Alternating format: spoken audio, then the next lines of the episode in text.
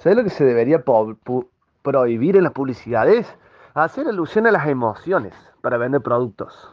O sea, obviamente funciona mucho mejor para vender, pero debería ser ilegal, porque están jugando con las emociones de las personas. O sea, si te vendieran los productos basándose en las características objetivables, digamos, o sea, en las medidas, en el peso, en la durabilidad, en la dureza, ¿entendés?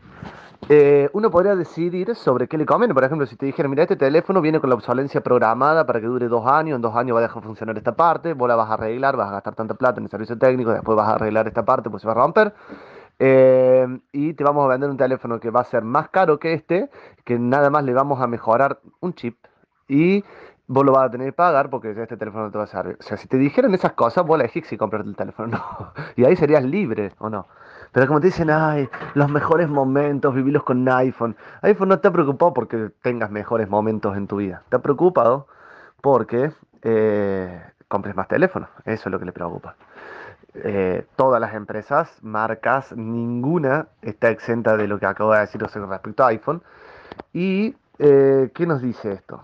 Que vivimos en una sociedad de nuevo que prioriza el valor y la ganancia económica o sea, la ganancia económica más que el valor, pues no tiene valor, eh, sobre la vida, o sea, sobre la vida, literalmente sobre la vida. Porque si no se fabricaran tantos teléfonos, no habría en África trabajando en las minas de, de Melon Musk. Eh, entonces, es, está todo ligado. Y si lográramos de alguna manera exponer eso, podríamos realizar un cambio así de base que sí mejore realmente la calidad de vida de las personas. O sea, que sí las mejore. Y, bien mejoradas. Y ahí podríamos sentir orgullo como personas, yo creo, porque si no, vamos a terminar llegando con vergüenza al futuro. Eh, dentro de 20 años, dentro de 30 años, dentro de 10 años. Nos vamos a ver envuelto en una serie de situaciones que van a ser desesperantes catastróficas y que se pueden prevenir hoy. O sea, va a ser tarde, en el momento que sea tarde, va a ser tarde. Eh, no se puede seguir aumentando la demanda de alcohol eh, a base de publicidades. Porque si se aumenta el consumo de alcohol y se lo promueve en pos de la ganancia que el alcohol fabrica, eh, estamos en un problemón. Porque básicamente estamos garantizando de que va a ir en aumento el consumo de alcohol y con el aumento del consumo de alcohol va a aumentar la violencia, va a aumentar eh, la violencia en los boliches, eh, en los parques, eh, porque la gente se alcoholiza, digamos, y no razona. De la misma manera, digamos, que cuando uno razona cuando está lúcido.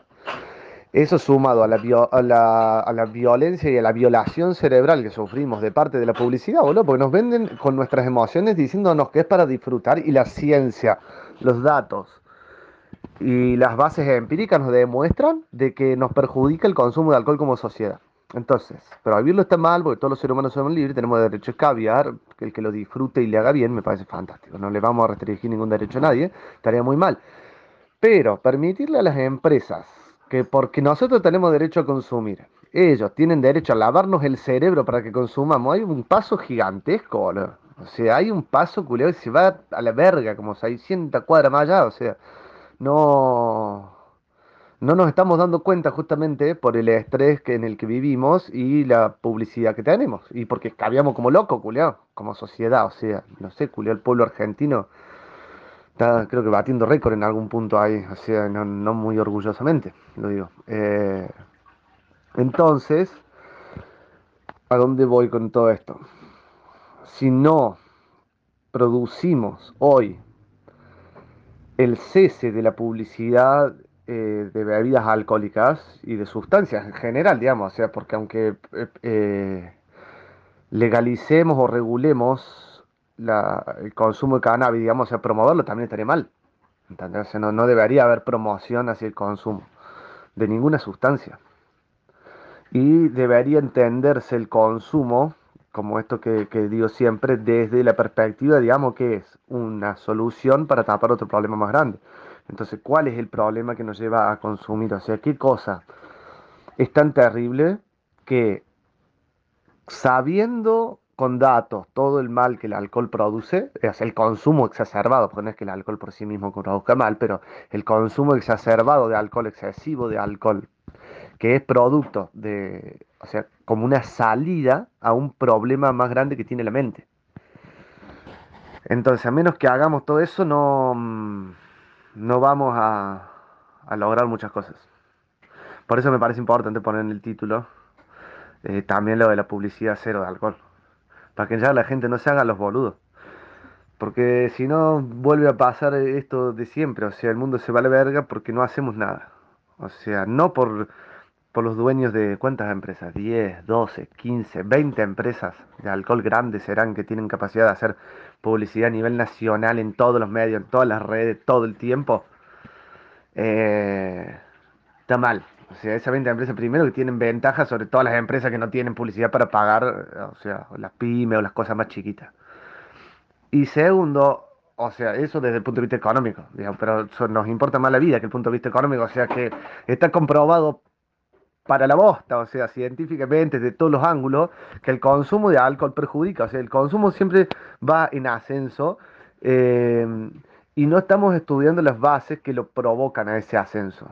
Entonces nos estamos centrando en el consumo de alcohol como el problema, cuando en realidad es la solución a otro problema. Porque así y todo, con todo el dolor que produce, la gente lo sigue consumiendo, la gente sigue sufriendo el padecimiento del alcohol. Entonces, algo que te lleva a destruirte, o sea, porque hay gente que se destruye con alcohol, no es el alcohol, o sea, el alcohol la destruye porque, porque la gente se lo toma.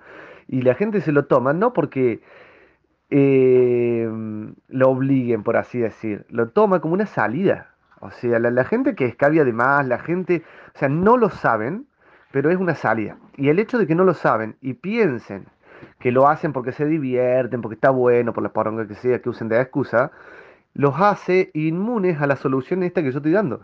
O sea, yo le puedo explicar esto, pero como ellos tienen asociado internamente que el alcohol es disfrutar, porque lo vieron desde que nacieron en todas las publicidades, eh, no pueden entender estas palabras, se les escapan directamente, no, no sé cómo decirlo. Eh, y eso a la gente que ya consumió, o sea, yo tengo 36 años, eh, y a pesar de todo el dolor, o sea, de todo el sufrimiento que me trajo el consumo de alcohol, o sea, digamos, yo a veces pienso, en que realmente te ayude a disfrutar. O sea, pienso en esas cosas, ¿entendés? Y me doy cuenta de que cuando pienso en esas cosas, lo que veo en mi cabeza, culiado, son las imágenes de las propagandas que me metieron esas cosas en la cabeza, culiado. O sea, si no, no sería... O sea, no estaría diciendo lo que estoy diciendo. ¿Entendés? Y además, o sea, miramos para atrás en el 2011, creo, 2010, se sancionó la ley de, los puchos. Yo siempre digo, los pibitos de 10 años, digamos, yo te digo porque tengo un hermano que fuma pucho y hemos estado en situaciones que el nene te dice, andate abuela, o chao. Y te echan así con toda la autoridad, o sea, con toda la autoridad. Y eso es porque esos pibitos de 10 años, que digamos que nacieron en el 2013, no, no, no tenían la publicidad en la tele, o sea, no, no se fomentaba más el consumo de pucho en chicos. Eh, Así que bueno, no sé, eh, me parece como que estaría bueno.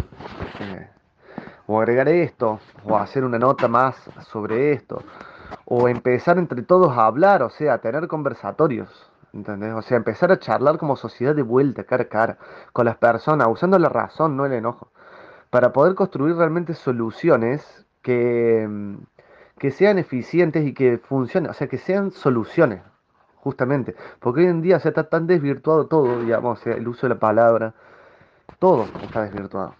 Y se nos venden como soluciones cosas que no son soluciones. O sea, dicen, estos son soluciones. Nosotros tenemos ni idea de soluciones, ¿no? Un significado que significaría la palabra esa.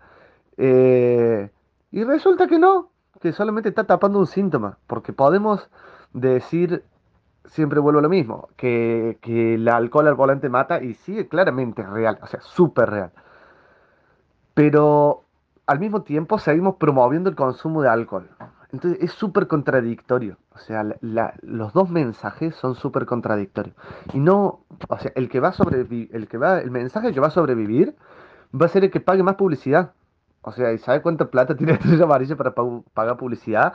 Nada. ¿Entendés? ¿Sabe cuánta plata tengo yo para pagar publicidad? O sea, para que esto salga en la tele, o sea, que este audio salga en la tele, nada de plata. ¿Entendés? Una empresa tiene millones 20 empresas tienen 20 millones de dólares, o sea, para pagar publicidad. eh, es abuso, es abuso de parte de ese poder económico para beneficiarse más económicamente.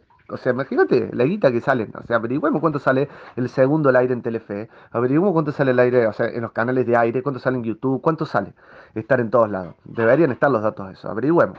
Yo no tengo tiempo, o sea, tiro la idea, a ver si en ese copa averigüe. Eh, y que eh, nos expliquen, o sea, porque si se quedaran con toda esa plata y no hicieran la publicidad, ya ahí se estarían ahorrando un montón de guita. O sea, ganarían más, podrían bajar el precio de la birra.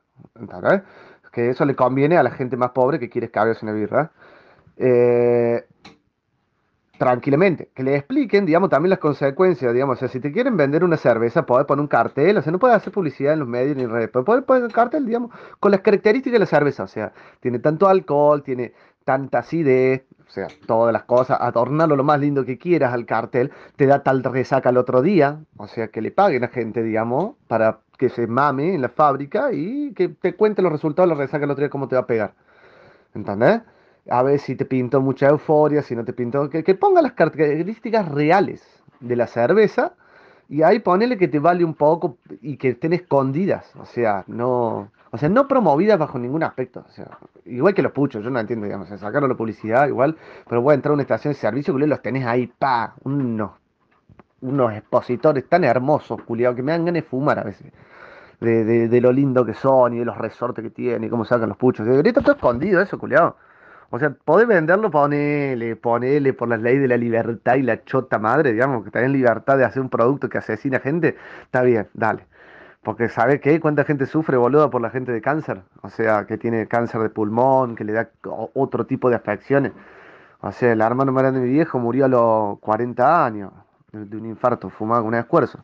Eh, y todo el dolor que causa todas las familias que también quedan destruidas. Y a nadie le importa, Julián. A le importa porque da plata y en el nombre de la plata hacemos lo que sea porque vivimos en una sociedad que prioriza la plata y no la vida. O sea, no les importa la vida, básicamente. O sea, quizás a todos nos importa la vida y nos ponemos la mano en el pecho y nos importa la vida, pero a medida que uno tiene una empresa y esa empresa se vuelve más millonaria y esos millonarios generan más dinero, eh, van justificando cada vez cosas más atroces hasta el punto de llegar a insensibilizarse totalmente y tener totalmente justificado en su cabeza que haya nenes trabajando en minas en África o en otras partes del mundo seguramente también, que, mm, que se venda alcohol a pesar de todas las vidas que cuesta el año, eh, por día, diariamente, que se venda cigarrillo a pesar de todas esas vidas, o sea, eso no importa tanto la vida. Ahí como que no se habla de la vida porque lo que, la realidad en la que vivimos es la realidad de los medios. O sea, lo que sale en la tele, lo que sale en las pantallas, lo que sale en las redes es la realidad. Hoy en día se llama realidad del espectáculo, sociedad del espectáculo, digamos, y, y si no sale ahí no existe. Nadie piensa en eso directamente porque estamos 20 horas por día con el celular. O sea, que cada uno mire las horas que pasa por día en la pantalla, 6 horas, 8 horas. Es increíble. O sea, y no importa ni tu razonamiento, ni tu nivel intelectual, ni cuánto estudiaste, ni cuánto... O sea, no importa nada. O sea, todo el mundo termina siendo esclavo en un momento. O sea, sumamente adicto al celular. Y el celular, ¿qué hace? Te vende más, te da más publicidad, te dice más cosas. Entonces, ah, te hacen unos ruidos bárbaros, boludo, todo. ¿Entendés? Te hace un ruido bárbaro todo eh, te empezás a pensar que estás loco y que vos sos el que tenés problemas, digamos, te da depresión, te da ansiedad, va al psiquiatra, va al psicólogo, nada te soluciona las cosas, en un momento empezás a escabiar, más o menos no sufrís tanto y listo. O sea, yo como digo ahí en el, en el documental este que firmamos para, para Vialidad, eh, con Enrique y con Cristina, el papá Juan, eh, no tomaba por el placer mismo de escabiar, sino por el alivio que sentía un dolor terrible y profundo. Pasa que hasta que no entendamos cada uno nuestro dolor terrible y profundo, no vamos a dejar de, de escabiar, o de empastillarnos, o de hundirnos en reel tras reel, tras reel, tras reel, o tras video, tras video en internet. O sea, no vamos a dejar de hacerlo, porque es dolorosísimo eso que estamos evadiendo. Y afrontarlo implica, como explica Iñaki Piñuel, eh, lo más doloroso que un ser humano puede hacer en la vida. O sea, no hay nada más doloroso que eso. Eh, entonces, a menos que empecemos a comprender estas cuestiones materiales de cómo funcionan nuestros cerebros, a menos que empecemos, vamos a seguir hipnotizados, porque somos ciegos que pensamos que vemos. Salió la película esta hora de eh, Sonidos de Libertad, que muestra la trata de niños, la impunidad, cómo está, o sea, todo comprado, cómo el dinero mueve todo. Y todos salimos enojados con los secuestradores y los traficantes de nenes, son los hijos de mil putas. ¿Sí? Pero vos podrías hoy, hoy, eliminar a cada secuestrador, a cada traficante, eliminar, digamos, mételo en cana. Eh, y mañana tendrías una red cero kilómetros así nuevita, aceitada y funcionando. ¿Sabes por qué? Porque los millonarios que quieren comprar nenes siguen teniendo millones para comprar nenes. Y les siguen gustando los nenes. Entonces van a ir al traficante al que le compraban droga. Y a decir, che, quiero un nene. Y el traficante le va a decir, no, yo, nene no. O sea, ¿cómo no vamos a meter con los nenes? Tengo un millón de, dólares. Eh, quiero un nene.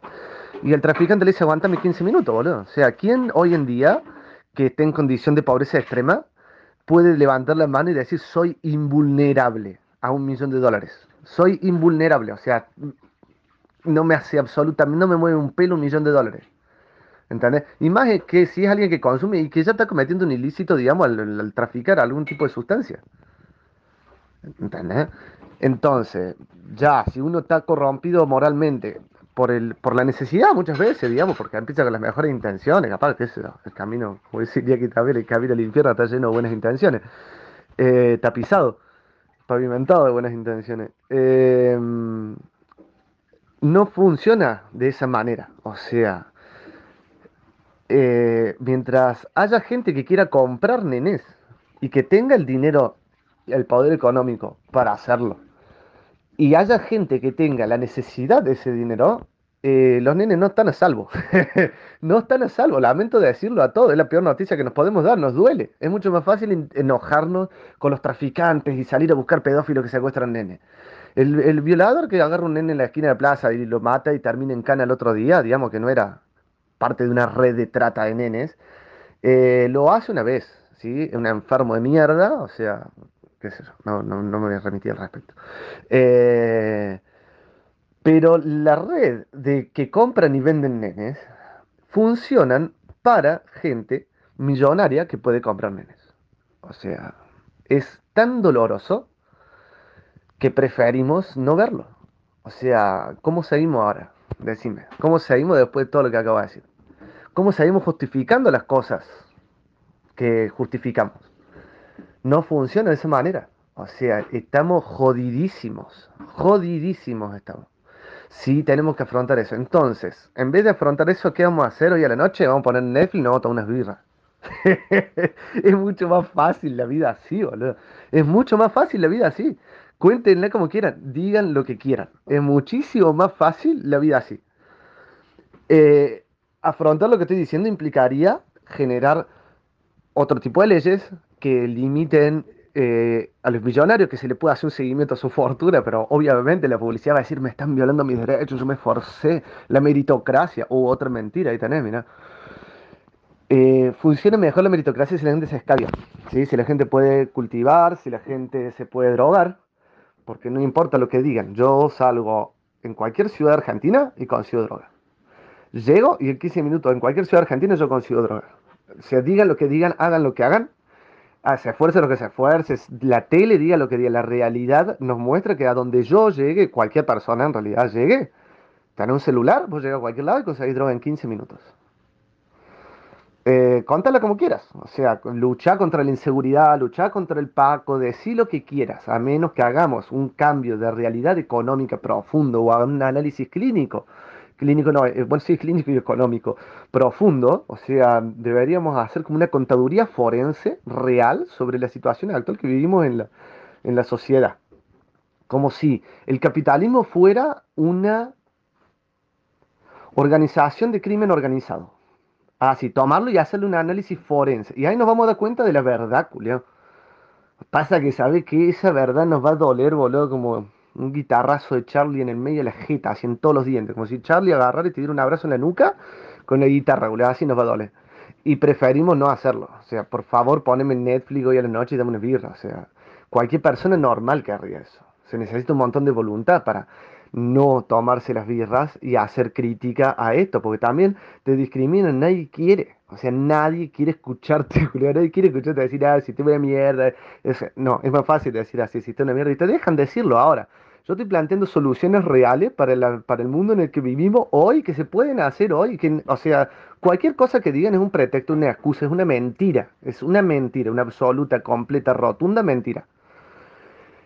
Disfrazada con lógica, seguro. Disfrazada con un montón de adornitos de colores, seguro. Pero es mentira, porque la realidad nos dice que todo lo que yo acabo de decir es cierto y se basa en datos.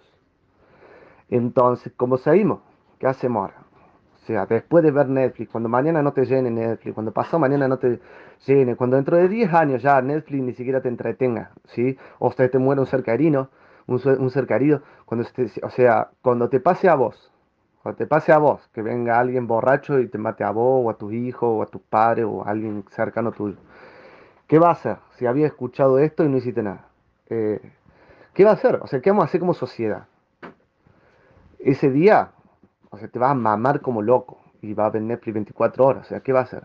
No, no funciona así. O sea, a menos que hagamos un cambio de paradigma total y, planteemos otra, o sea, planteemos otra visión de ver el mundo. Julio, la información está en internet, tiene Iñaki Piñuel, está Diego Rusarín, Nahuel Michal, que o sea, estos locos son todos unos genios, boludo, una capacidad de análisis, boludo. O sea, que nos demuestran en nuestra propia cara, Julio, que estamos dormidos. O sea, estamos dormidos. Es más, incluso los escuchamos y no vemos. O sea, es como que escuchás visiones, no, no, no, no una disonancia, hay una disonancia terrible. Y están todos los mecanismos ahí explicados, el capital humano, la matriz psicopática, es una locura, es una locura. weón.